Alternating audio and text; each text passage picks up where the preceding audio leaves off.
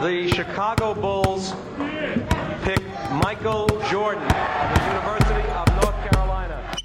Le 5 majeur, votre rendez-vous basket. Il retourne l'animal. Oh Mais c'est un malade Animé par David et Florian.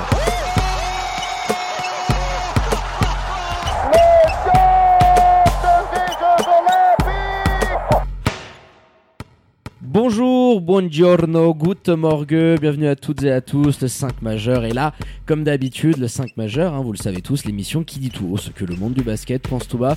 On est là en cette période de fête, de Christmas, avec votre expert basket préféré, Florian Jass. Hello my dear, comment il va? Salut David, salut les amis, pour moi tout roule, j'espère que pour vous aussi. Alors pour ne rien louper de l'actu Swiss Basket et NBA qui a officiellement démarré outre-Atlantique, vous savez quoi faire, vous foncez, vous abonnez aux différents comptes de l'émission sur les réseaux sociaux, at le 5 majeur. Tout Et pour nous réécouter dans la voiture ou que vous vouliez à n'importe quel moment, c'est sur toutes les diverses plateformes de podcast.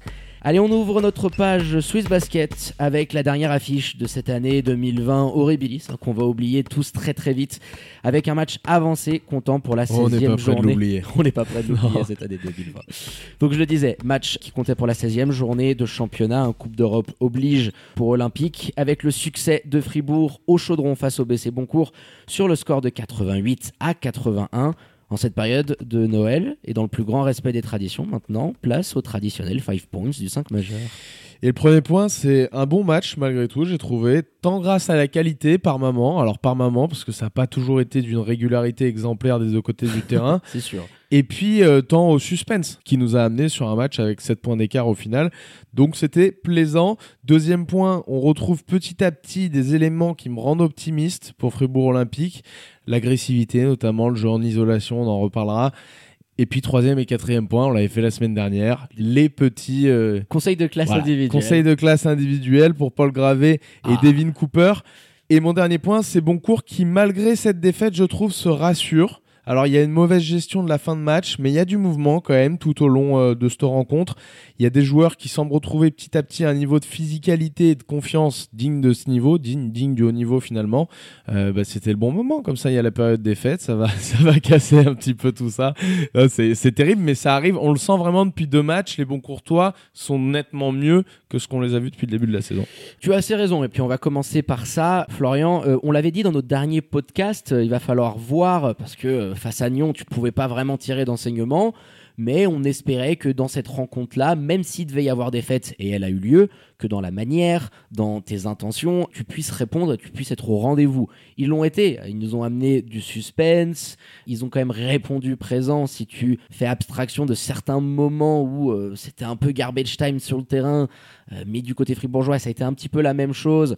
Donc on pourra expliquer tout ça par euh, la fin d'année, la fatigue, euh, les rotations limitées. Mais dans l'ensemble, Boncourt quand même a, livré un, un bon match, peut-être un de leurs meilleurs de la saison, avec notamment un premier carton où certes tu as une adresse absolument insolente, mais tu produis plein de bonnes choses. Quoi. Le ballon, il Tu rates bouge. deux shoots dans le Ouais. premier carton. C'est sûr, tu rates deux shoots, mais j'ai vraiment aimé ce qu'ils ont fait et je me suis dit, ou Pinez, s'ils font un match comme ça, ils peuvent peut-être les taper. C'est sûr qu'à un moment donné, ils ont été rattrapés par euh, concrètement les qualités intrinsèques des joueurs euh, de part et d'autre.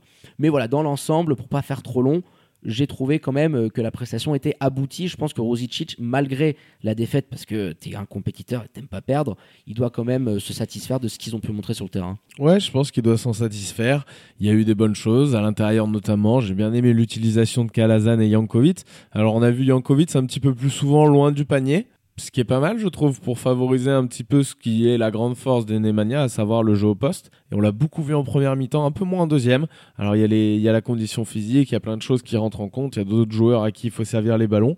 Mais ça, ça a été un des gros axes d'amélioration qui a été vu sur les deux derniers matchs, à la fois quand ils ont été utilisés l'un à côté de l'autre et l'un après l'autre.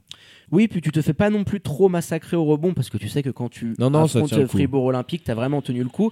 Mais là où tu pêches aussi, c'est en termes de rotation. Tu as euh, sur les 81 points inscrits au total, je crois que tu en as 71 qui sortent de ton 5 titulaire. Tu as Marc Célan et Amir Savon euh, qui ont mis un petit peu de paneton. Donc c'était trop juste à un moment donné, mais sur ce qu'a pu produire ton 5, tu as parlé de la doublette intérieure, euh, euh, Kozic euh, et Eric Fonguet sont un petit peu euh, ressortis de l'eau parce que dernièrement c'était pas ça de leur côté, et tu te retrouves quand même avec une prestation qui tient la route, t'as toujours été dans la rencontre, t'as jamais lâché au final, Tu as ce, souci. Non, t'as jamais lâché par moment, à un moment donné, même, et on en reparlera quand on abordera le cas fribourgeois, mais à un moment donné, ils les ont remis aussi dans le match. hein. donc t'as pas eu toujours, toi, de grosses certitudes par rapport au fait de rester ou non dans le match. C'était notamment dans les mains des fribourgeois, ça je pense. Et surtout, tu as pas, sur cette fin de rencontre, deux menaces, on va dire, un peu comme j'avais dit pour les Lions de Genève. T'as pas deux menaces, t'as pas une deuxième menace à côté de Devin Cooper. Peut-être qu'Alazan, je sais pas pourquoi il est pas servi en fin de match. Euh, je pense qu'il peut occuper ce rôle éventuellement. Mais là, en tout cas, tu l'as pas. Et ça force ton meilleur élément, ton meilleur joueur, Devin Cooper, à prendre des shoots par moment où tu te dis, bon, sur, sur les fins de match, il les gère pas bien. On est tous d'accord, je pense, pour dire que c'est un des meilleurs joueurs du championnat. Mais sur les fins de match, De- Devin encore. Cooper, Oh là là. il a beaucoup de mal. À la fois, je pense, par ses qualités intrinsèques, mais quand on voit ce qu'il faisait l'année dernière, je pense que c'est pas la principale raison. Et à la fois parce qu'à côté de lui, il a pas ce joueur, cette deuxième menace, ce mec qui, quand tu vas lui filer le ballon dans le corner, comme il le fait deux fois avec Kozic, bah, va te les mettre au fond. Et ça peut tout changer, tu vois, dans la confiance aussi que tu apportes au joueur qui va faire la passe, qui va créer le décalage. Donc, euh, je suis, ouais, je, je suis un petit Sur peu. ta fin. Ouais, sur ma fin par rapport à Devin Cooper et son utilisation sur les fins de match. Bah, je peux comprendre parce que on a dit de très belles choses sur Boncourt, mais tu as bien fait de mentionner cette fin de match parce que concrètement, pour ceux qui n'ont pas pu regarder la rencontre et qui nous écoutent hein, de manière rituelle hein, après la petite messe du dimanche, dans le quatrième quart-temps, t'es vraiment toujours à la lutte. Hein, t'es toujours entre une et deux postes. Et j'ai noté sur mon petit cahier hein, qu'à chaque fois où tu peux revenir, eh ben, tu es maladroit. Et dans les 6-7 dernières minutes, là où tu commences vraiment à rentrer dans le money time, où il faut les poser sur la table, et bah Devin Cooper, il te prend 4 shoots un peu casse-croûte et tu viens d'en parler et derrière, il t'enchaîne 4 pertes de balles.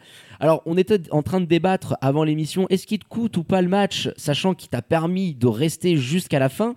Mais ça vient rejoindre ton point, tu n'as pas un deuxième joueur qui peut à un moment donné Moi, dire à c'est David plus dans ce sens-là. Il- file-la moi parce qu'en ce moment t'en mets pas une quoi. il Tu peut pas te coûter le match dans le sens où ils peuvent pas le gagner ce match-là. Je veux dire que t'es Devin Cooper ou que tu l'es pas, euh, s'il est pas sur le terrain, c'est la même chose. Je veux dire, même à la fin du match, tu le sens. Tout le monde n'est pas en rythme. Alors il y a cette action aussi où tu sais, il est, il est tout seul, il est resté sous le panier, il se fait bâcher par Arnaud Couture, où tu vois que le mec il est à l'envers. C'est un symbole en Ça, plus de son ça c'est sûr. C'est très symbolique de son match et euh, de son état d'esprit par moment dans les dans les fins de rencontre. Je pense que mentalement aussi, euh, il a peut-être pas le niveau requis pour jouer dans cette configuration. Encore une fois, à savoir, c'est lui qui doit se démerder tout seul parce qu'autour ils ont pas assez de joueurs qui sont forts en ISO et et qu'il doit tout faire strictement tout faire et forcément il laisse des plumes parce que le pépère il a laissé des plumes aussi en défense il a défendu Mbala qui prenait beaucoup de responsabilités qui a pris la main par moment même il l'a défendu tout le long et même si à la main j'adore pas Boris on va dire pour pour ne dire que ça pour rester respectueux je n'adore pas Boris C'est pas mal euh, dit. ouais. C'est, euh, c'est- il faut le défendre le pépère, c'est athlétique. Donc euh, tu, tu laisses beaucoup de plumes euh, malgré tout, mais tu vois quand il sort sur la fin de deuxième quart-temps 5 minutes, ce qui arrive pas généralement, il sort pas autant de temps euh, sur la fin du deuxième, je me dis ah tiens, on va pouvoir voir Devin Cooper un peu en forme, tu vois, dans les dernières minutes. Et malheureusement, suis- je suis déçu. Ouais, très déçu hein, parce que l'américain a multiplié les mauvais choix. Donc c'est un petit peu compliqué euh, d'effacer euh, la belle prestation qu'il avait pu faire juste auparavant, mais c'est clair que ces pertes de balles euh, accumulées en fin de rencontre, bon bah étaient rédhibitoires. Et même si euh, Boncourt était toujours derrière au score, et tu disais ils peuvent peut-être espérer quelque chose concrètement. Au fond de nous-mêmes, Florian, on doutait quand même que Fribourg puisse lâcher cette rencontre d'une certaine manière en fait. Bah c'est ça. En face à Fribourg, t'as quand même des éléments qui te permettent, dans ces moments clés, dont on a parlé pour les Bourgourtois, qui te permettent d'aller jouer de l'ISO. Je pense notamment à Sean Barnett, qui a été exceptionnel, qui a pris les choses en main, en grand patron. Et c'est ça qui, je disais, ça me rassure, je crois, dans mon point 2 ou 3, parce que tu vois que ces joueurs-là, bah, quand les matchs compteront, quand ce sera des matchs couperés, ils seront là. Lui, Dominique Maurice, qui a fait un début de saison horrible et qui, et qui là retrouve son tout meilleur niveau, comme on le voyait à Neuchâtel l'a- l'année dernière où il avait été exceptionnel sur 2-3 mois. Ben là, on le voit à ce niveau-là aussi. Et forcément, ça fait du bien à Fribourg parce que tu as des absences, euh, Marquis Jackson, euh, Yuri Solka, pour ne parler Ça que pèse. voilà, qui pèse un petit peu. Donc ça, c'est une très bonne nouvelle, je pense, pour les Fribourgeois de voir que ces joueurs-là bah, vont être là dans les, dans les matchs qui comptent. Oui, Dominique Maurice, t'as bien fait de parler des deux Américains. Donc l'ailier fort en sortie de banc, en sixième homme de luxe, mais qui a quand même terminé la rencontre hein, dans les moments chauds. Il était sur le terrain, 16 pions pour lui, avec une très très belle adresse, une belle sélection de shoot et dans la clutchitude, euh, ce sont à chaque fois des paniers qui ont vraiment mis des petits coups euh, de massue euh, sur la truffe des bons courtois. Et Sean Barnett, que 13 points pour lui, on peut se dire, bon bah tiens, il n'était pas en forme par exemple par rapport à un Brandon Garrett. Non, mais c'est le moment où il les met. c'est dans la fin de match, justement, Florian, j'allais y revenir, où il prend, et je check encore mes petites notes, 4 paniers de suite en ISO pour à chaque fois te remettre à plus 5. ses, ses qualités également de rebondeur parce qu'il prend il prend combien de rebonds offensifs? Parce que défensifs on sait que parfois bon bah voilà tu laisses un petit peu pour euh, 10 rebonds totaux avec 5 offensifs. Ouais, voilà. hein. 5 rebonds offensifs. Wow. Il a été omniprésent dans ce domaine-là. Il a été omniprésent aussi à la création. 6 assists. Il fait un match. euh, Enfin, il fait vraiment un match de patron. Il fait un match de meneur de jeu. Et c'est lui finalement. Tu sais que Robert Zinn, j'ai peu d'estime pour lui quand on l'attend comme un meneur de jeu vraiment qui va euh, devoir régaler l'équipe. Voilà. Oui, un floor général, non. pas son Je, je pense que c'est un gars qui peut attendre dans le corner, tourner à 35% à 3 points, peut-être un peu plus quand il est chaud, mais pas plus que ça. Donc Bah, c'est. Sean Barnett qui a pris ses responsabilités. Et force est de constater que c'est suffisant à ce niveau. Ça le sera pas en Europe. J'espère que Marquis Jackson sera en pleine possession de ses moyens euh, fin janvier quand il faudra jouer ces matchs-là. Compliqué. Mais compliqué. Ouais, t'as assez bien résumé la situation hein, sur euh, l'ancien joueur, notamment passé par les Lions de Genève et qui a closé cette rencontre. Et c'est vrai que tu as cette comparaison que tu peux forcément faire entre Cooper et lui. Et c'est vrai bah, que Fribourg Olympique dispose aujourd'hui euh, d'éléments individuels que Boncourt n'a pas et sur lesquels se reposer. Euh, Barnett, Maurice et même Dante Suisse. Euh, Couture t'a encore amené énormément d'énergie et Paul Gravet. Et on peut faire notre deuxième petit point individuel. Ouais, avant de parler de Paul, aussi Petar Alexic, quand même chapeau parce que on retrouve. Alors, je suis pas fan de ce jeu-là, mais on retrouve encore une fois, comme on l'avait vu l'an passé, comme on l'avait vu il y a deux ans, et ce qu'on voyait pas depuis le début de saison, des systèmes bien en place qui s'exécutent. Alors attention, c'est des systèmes pour la plupart d'isolation hein, sur tes joueurs qui sont euh, très forts, soit sur, sur des shoots à trois points en sortie d'écran, Mais tu appelles appelles quelque chose. mais t'appelles tout le temps de l'ISO. Moi, ça me plaît pas spécialement, mais en tout cas, c'est bien fait, c'est bien, c'est bien foutu, c'est bien goupillé. Et t'as à travers ça un joueur qui brille. Tu voulais en parler, c'est Paul Gravé. Oui, alors le polo, ça fait pas mal de matchs qu'on est en train de le mettre en avant. Pas trop con quand il s'agit de, de Oh penser là au basket sur un terrain. Il a lui, un hein. cuit basket, Waouh. c'est dingue. Il pue le basket. Alors je sais pas si c'est un joueur, et je l'espère, hein, qui pourra avoir une belle carrière, qui pourra peut-être partir un jour à l'étranger. Mais Polo, c'est le mec qui n'est pas excellent dans un domaine en particulier.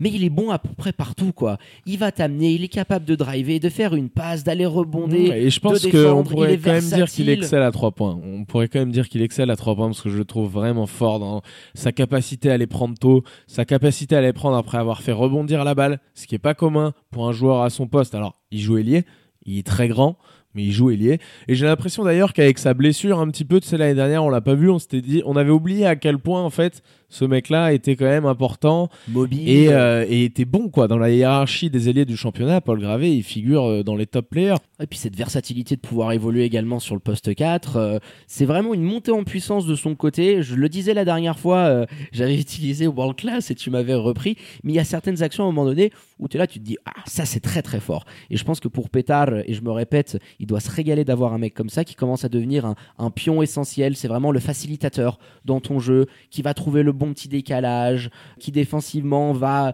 euh, anticiper euh, la coupe qui peut arriver. C'est surtout celui qui va la plupart du temps jouer juste. Et quand autour de toi, tu as des joueurs qui prennent beaucoup d'isolation comme, comme ils le font à Fribourg, c'est important de pouvoir, dans des moments, euh, avoir quelqu'un qui est capable de faire tourner la gonfle, de jouer juste, de jouer au basket finalement. Parce que le 1 contre 1, Ça va bien un moment, mais bon. Voilà, ça va, ça va bien un moment et c'est c'est ce qui te fait gagner les matchs aujourd'hui. Il faut le dire aussi. hein. Quand tu regardes la NBA, c'est pareil, c'est pick and roll first.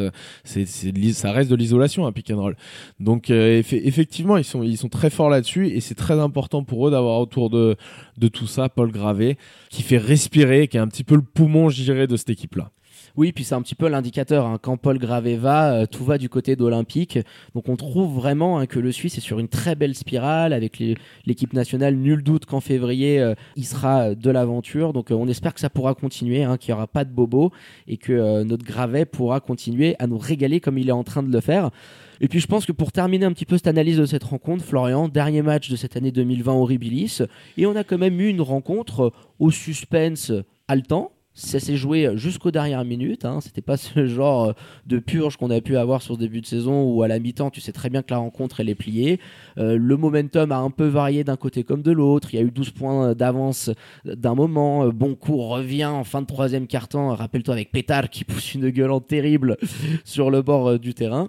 Qui offre d'ailleurs une technique. Ils prennent deux techniques, les Fribourgeois, tu Il y sais, en à a la une fin. pour Boris aussi, oui. Un pour, une pour Boris, une pour Ah, qui permet un peu à Boncourt de, de revenir. Bah ouais, non, parce que euh, Nemanja Kalazan rate son lancer sur celle de Pétard, et après, je crois que c'est, euh, je sais plus qui l'a Ah mais mis. Barnett aussi il en prend une à un moment donné en réclamant une faute de Ouais, ouais, ouais, ils en ont pris trois dans le match, mais deux en, deux en fin de rencontre. Ce qui n'a pas permis aux bons courtois de revenir, parce que voilà, ils font pas forcément les bons choix dans la fin de match, mais c'est clair que dans la globalité, ils nous offrent une bonne rencontre, et encore une fois, c'est dommage que ça arrive euh, bah, pour le dernier match de la saison. Ils avaient fait un bon match la semaine dernière aussi, hein, je dis pas, je dis pas ça dans ce sens-là, mais t'as l'impression qu'ils arrivent en forme au moment de la trêve. Ouais, un peu compliqué pour eux. Il va falloir voir comment ils gèrent euh, ces fêtes de fin d'année, euh, faire gaffe aux crises de foi. Mais euh, une, belle rencontre, je dirais, concrètement, pour terminer euh, cette année 2020 Horribilis. Bien produite encore une fois avec cette collaboration avec Swiss Basketball, les caméras sur le bord du terrain.